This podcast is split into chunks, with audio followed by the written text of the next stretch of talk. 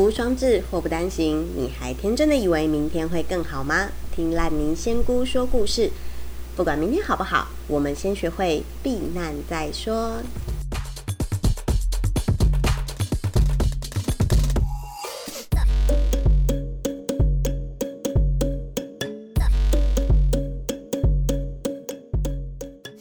今天的主题是全职女友算不算一个正式工作呢？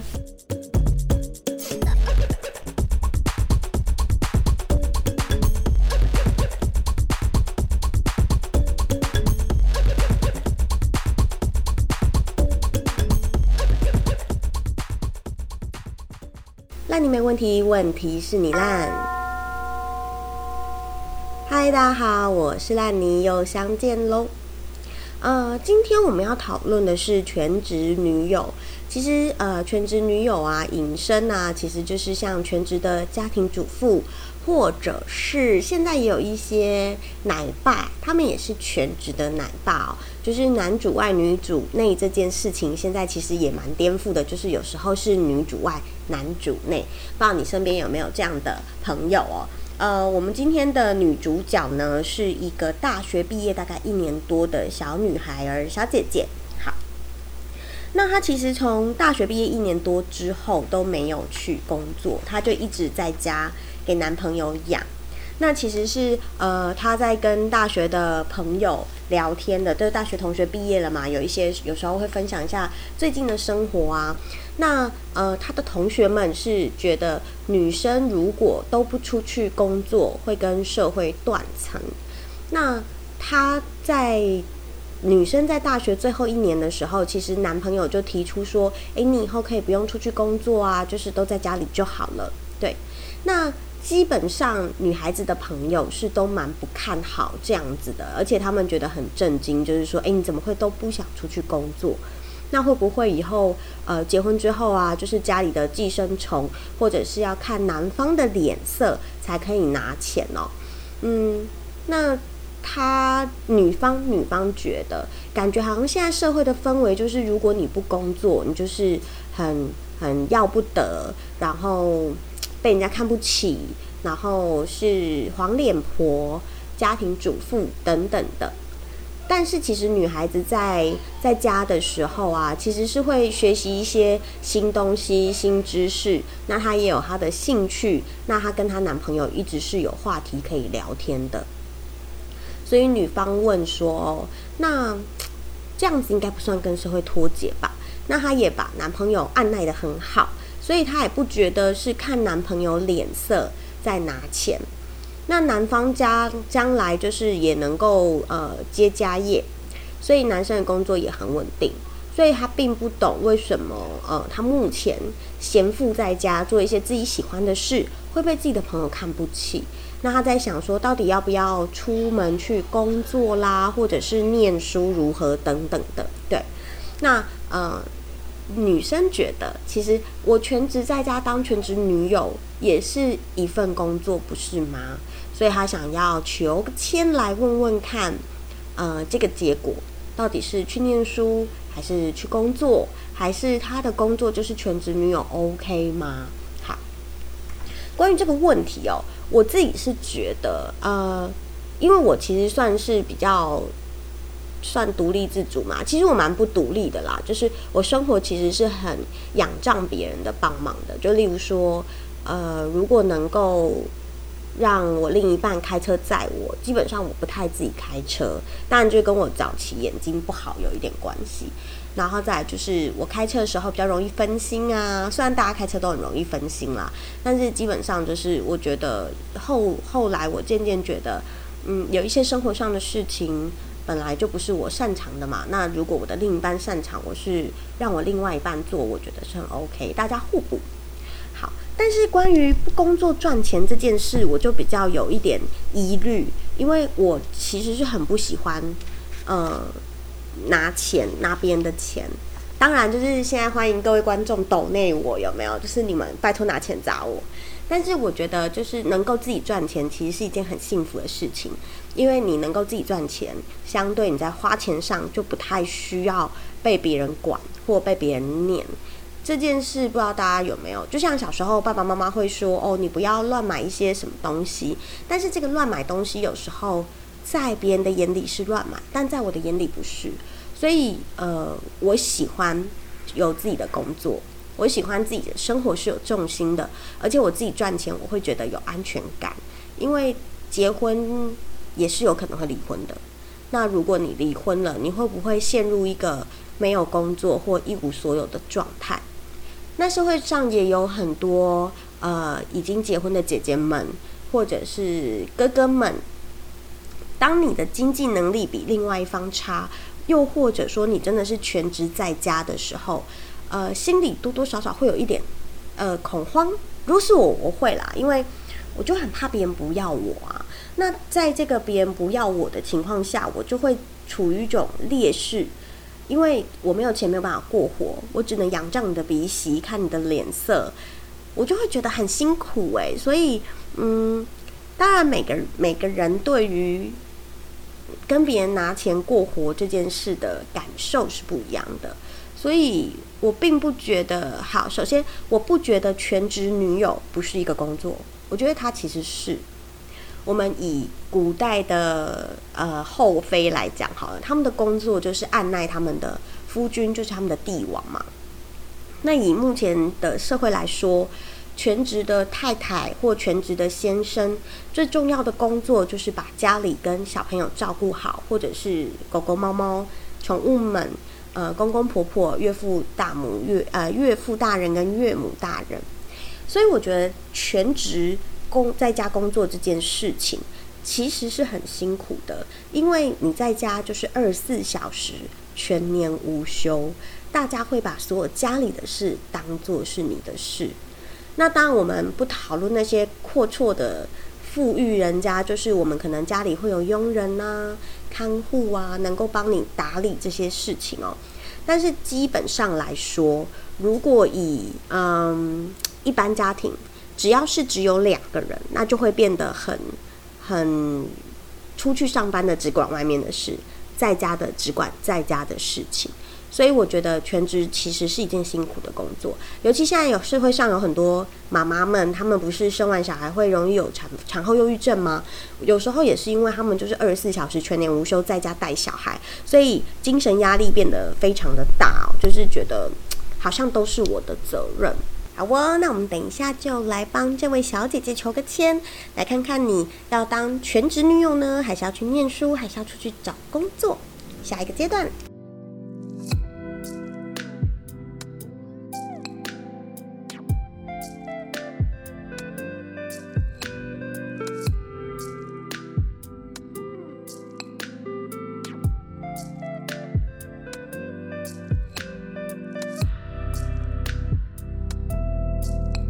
我是烂泥，我回来了。相信大家都知道，情人节呢一定要安一下各方太座。我不知道你有几个太座了，但是安太座是势必的。然后我最近啊，就是拿到了一支德国的玫瑰气泡酒，然后它的酒精浓度其实是有十一帕的，它比较像是香槟，然后透明的粉粉的有气泡。然后喝起来就是有果香，然后略略的果酸，很略略的果酸，然后它偏甜。对我来讲，其实一点点甜我就会就会觉得是甜的。对，那它是有一点甜度的，所以很适合情人节的时候浪漫的烛光晚餐，再配上德国的气泡玫瑰香槟，然后就是月花好月月下的时候一起共饮这杯香槟。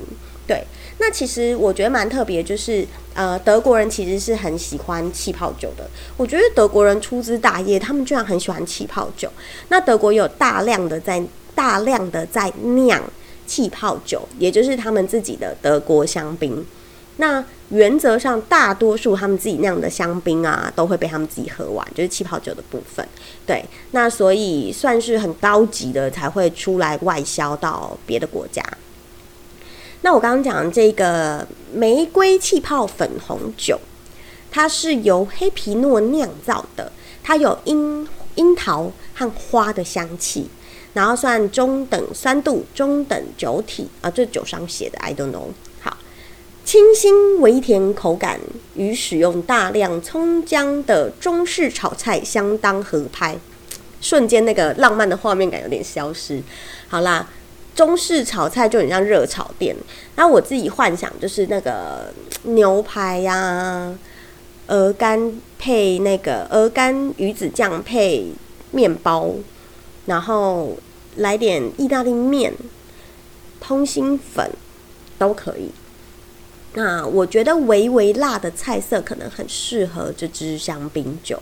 对，那重点是因为气泡啊，它的那个不不不不，可以迅速的带走那个辣的感觉，所以呢，配微辣的菜应该是很棒的。那这支酒一定要冰冰的才好喝哟。如果有兴趣的话，之后我看看能不能上个链接，让你们直接购买。好，那我们就要来帮小姐姐解签喽。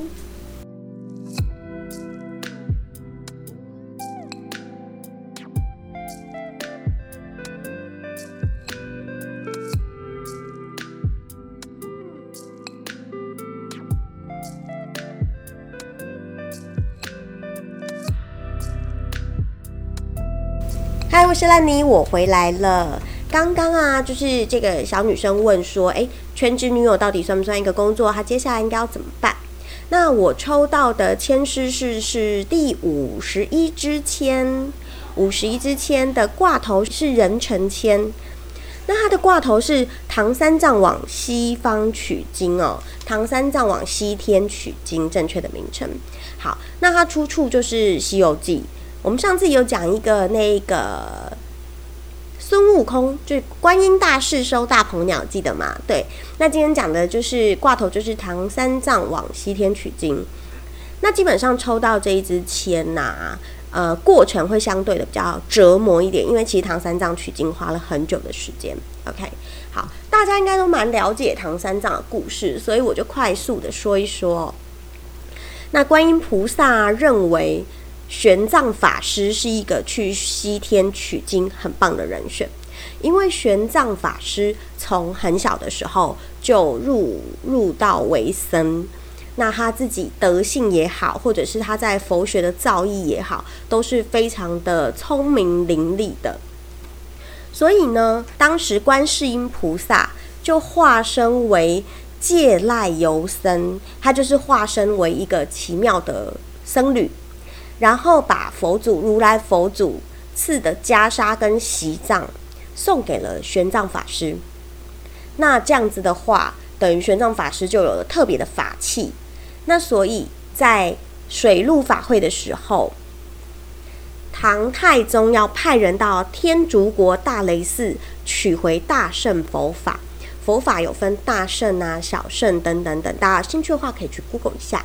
对，好，那。玄奘法师知道朝廷唐朝需要人去西天取经，所以他就向唐太宗自我推荐。那他其实除了拿到法器之外，他为什么会自我推荐？其实很有趣哦，因为呃唐呃唐玄奘本人呢，他是俗名，他的没有出家之前，他叫做陈一。那他是师承印度的。那烂陀寺，因为它是发音。如果我们试着如果用英文来发，Nalando，对，类似这样。好啦，反正他就是一个印度的那烂陀寺的戒贤大师的弟子。所以他一开始呢，就是就是承袭了印度的教派。那唐玄奘本人是汉传佛教史上最伟大的译经师，翻译经文的老师。译经师翻译经文的高能者，好了，高能者我觉得不错。好，对，那他也被誉为中国的四大翻译家之一，因为他翻译了非常非常多的呃经典啊经文啊。那唐玄奘也是中国佛教法相唯识宗的创始人，唯识宗。好，OK。佛教其实有非常多的分门别类，其实就像呃西方的基督教、天主教，他们也会有分门别类哦，有点各个各个的崇尚的东西有一点儿不一样。好，那其实啊，唐玄奘本人这从事佛教这个宗教以来，他发现各地的经文或者是教派所翻译出来的东西都不太一样，学说也不太一样，所以他本人就很有兴趣，想要了解各个地方的佛教到底有什么不同，经文有什么不同。所以他当时流行的，例如说社论宗、地论宗两个宗教的法相之说。其实是大不相同的，甚至是互相有抵触的，所以他就非常想要得到三圣学说里面的瑜伽师地论，他想要了解这些经文，然后把它做一个归纳统合，然后去了解里面到底有什么一样跟不一样的地方，他想要融会贯通这些经文，所以他就决定要去印度求法。那所以他要去印度求法，其实是需要唐朝发放的护照。当时护照叫做过所，也就是说你要有朝廷的认可，你才可以去做这些事情。对，那他其实一直得不到这个过所，就是护照的部分。那到了贞观三年的时候，他得到了唐太宗，因为观音菩萨他给他了那个呃袈裟跟锡杖嘛，其实是观音菩萨、观音观音大士、观音菩萨。去要求唐太宗要派人去西天取取经的。好，这边的故事其实有一部分是呃传说，《西游记》因为是神话嘛，那有一部分是事实。那当时写这些故事就是会融合在一起哦。在贞观三年的时候，唐玄奘终于可以从长安出发。那当时他先冒险去了天竺。经八百里漠河沿基到高昌国的时候，就是他经过了漠河，然后一路走走走走走，到了高昌国的时候，高昌王徐文泰非常喜欢唐玄奘，所以就厚礼供养他，因为他非常喜欢他，所以就把他供养起来。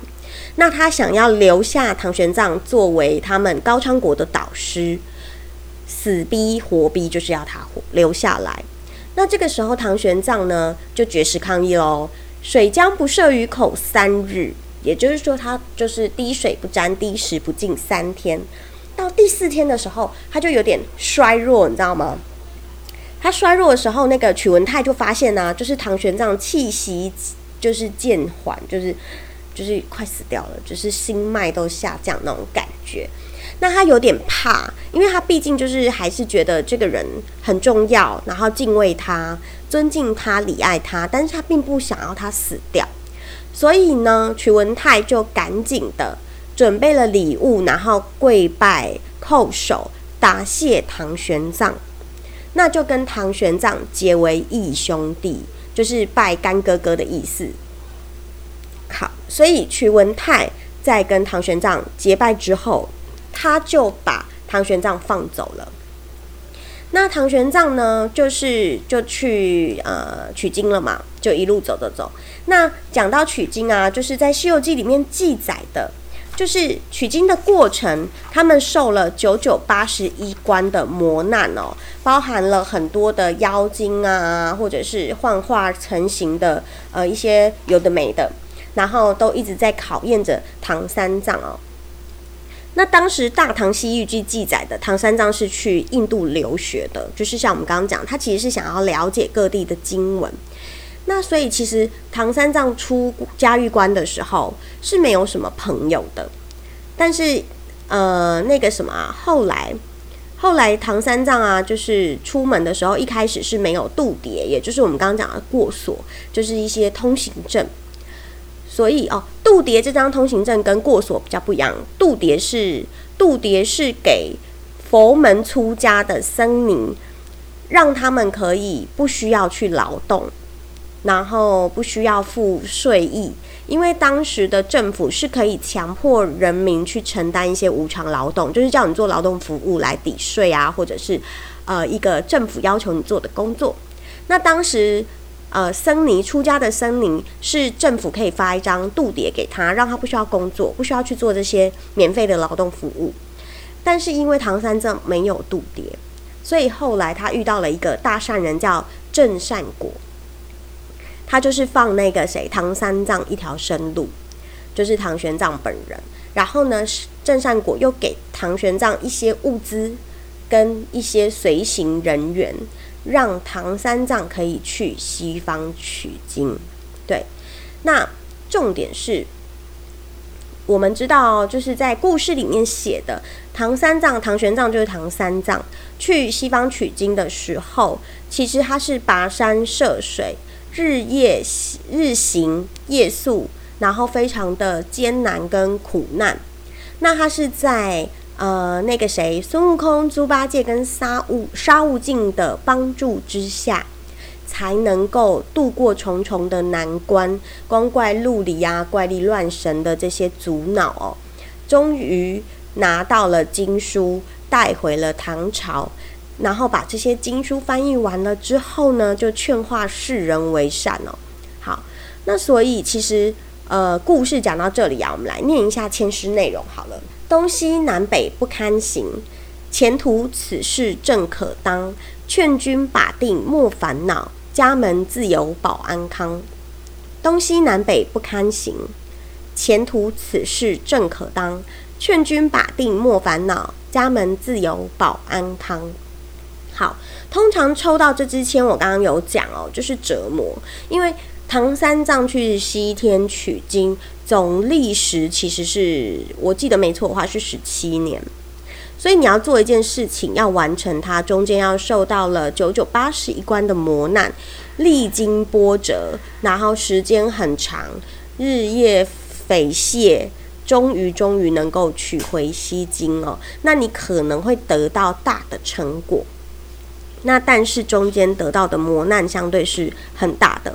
好，所以以刚刚我们故事的女主角，她到底要不要当个正直女友来说？好以感情来看呢，如果你们要结婚的话，你势必会失去一些东西。对，好，那这件事情就很妙了哦。如果你跟他结婚，你会失去什么？我想有可能就是你的朋友担心的，你是不是会失去自我？跟社会断层，因为全职女友很多时间其实真的是在家里的。当然，如果你今天呃能够不断的去外面学习呀，跟一般人社交啊，分享很多事情，得到很多事情的话，那就还不错。但是你可能自己心态上的转换，对，因为唐三藏在取经的过程中，其实也花了时间去跟呃孙悟空啊、沙悟净啊、猪八戒做了很多很多的呃沟通跟劝导，对，所以其实。唐三藏本身心态上也是有调整过的，对。那基本上就是，如果你当全职女友，你会有你的折磨，你会有你需要想通的地方。但是几年熬下来之后，会不会有好的结果？其实是有机会的，对。那当然就是要看你跟你的男朋友啊，或者是你的家人，你男朋友的家人如何的协调。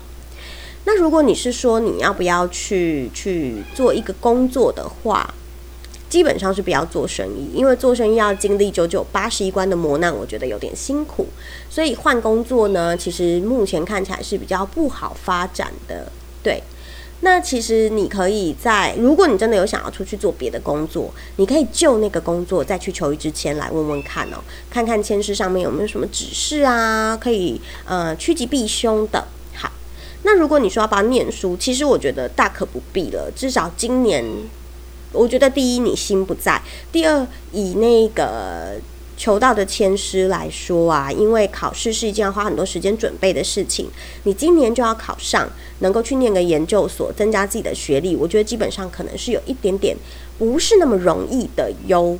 对，所以他可能会要考比较多次，才会得到你理想的结果。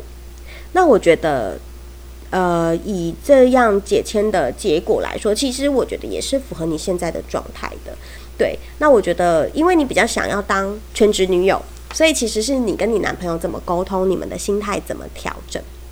好，那如果以整体，假设你们现在算已经已经结婚好了，以家运来说，可能就是变成你跟你男朋友其实是要跟双方家长沟通的。就是你们能不能同心协力说服你们的家人，这样子的方向对你们来讲是最好的。或许你男朋友有要你不要出去工作的理由原因，你可以跟他聊聊。那如果你们两个能够达到共识，那就去跟你们身边的人得到同样的共识就可以了。对，以家运来说，其实不会太差。但是也是会有折磨出现，所以有可能是跟家人沟通，就是大家会不会觉得说啊，不要不工作之类的，对，所以你们可以去研究一下，你们中心思想能不能达到一个平衡，然后对外一致口径。只要你们两个同心协力哦，最后取到经回来度化世人是有机会的哟。好，以上就是帮小姐姐您解的签喽，下一个阶段。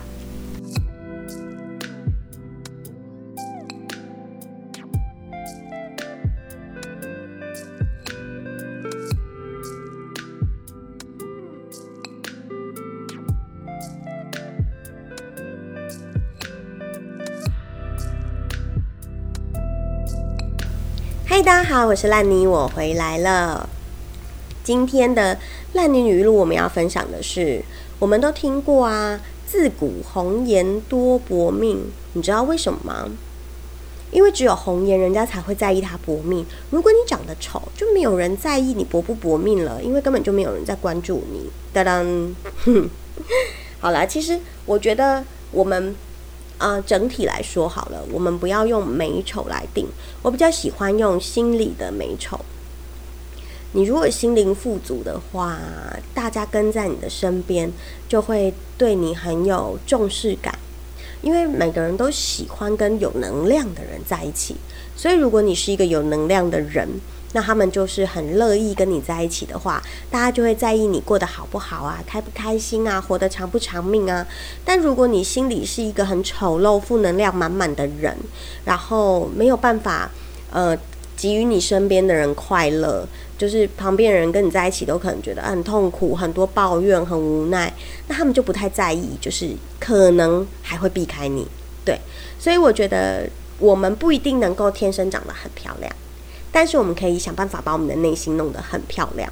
那我们也可以多跟一些内心漂亮的人在一起，补充我们的正能量，让我们觉得快乐、开心的挑战每一天。好啦，第二趴的烂泥语录是什么呢？呃，我们年轻的时候应该都失过恋吧？失恋的时候，我们都会觉得全世界都抛弃了我。但是别傻了，因为这个世界根本没有需要过你。其实我小时候失恋，我也会觉得说，就是不被全世界了解，被全世界所抛弃哦。但是其实事实上真的没有那么严重，因为不管有没有，你知道，就是明天依然会有明天会出现的挑战。所以失恋是一时的，失去自己是一辈子的。所以呀，你不要觉得啊，全世界都抛弃你，只要你没有抛弃你自己，我觉得那就是一件很棒的事情。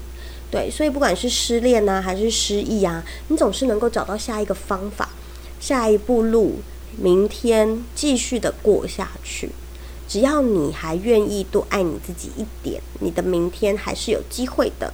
所以这个世界怎么怎么运转没有关系，只要你知道你要怎么运转就好了。哇哦，就这样，不要再继续正能量下去了。我可是黑鸡汤呢。那你们问题问题是你烂，今天的节目解签就到这儿喽。好，那记得如果你想要求签的话，可以把你的故事告诉我，写信到 muddy fairy 五四三八 at gmail dot com，或者是 I G F B 追踪我们 muddy fairy，欢迎你随时告诉我你的故事，我们可以做一个小小的聊天与交流。我是烂泥仙姑，下次见喽，拜拜。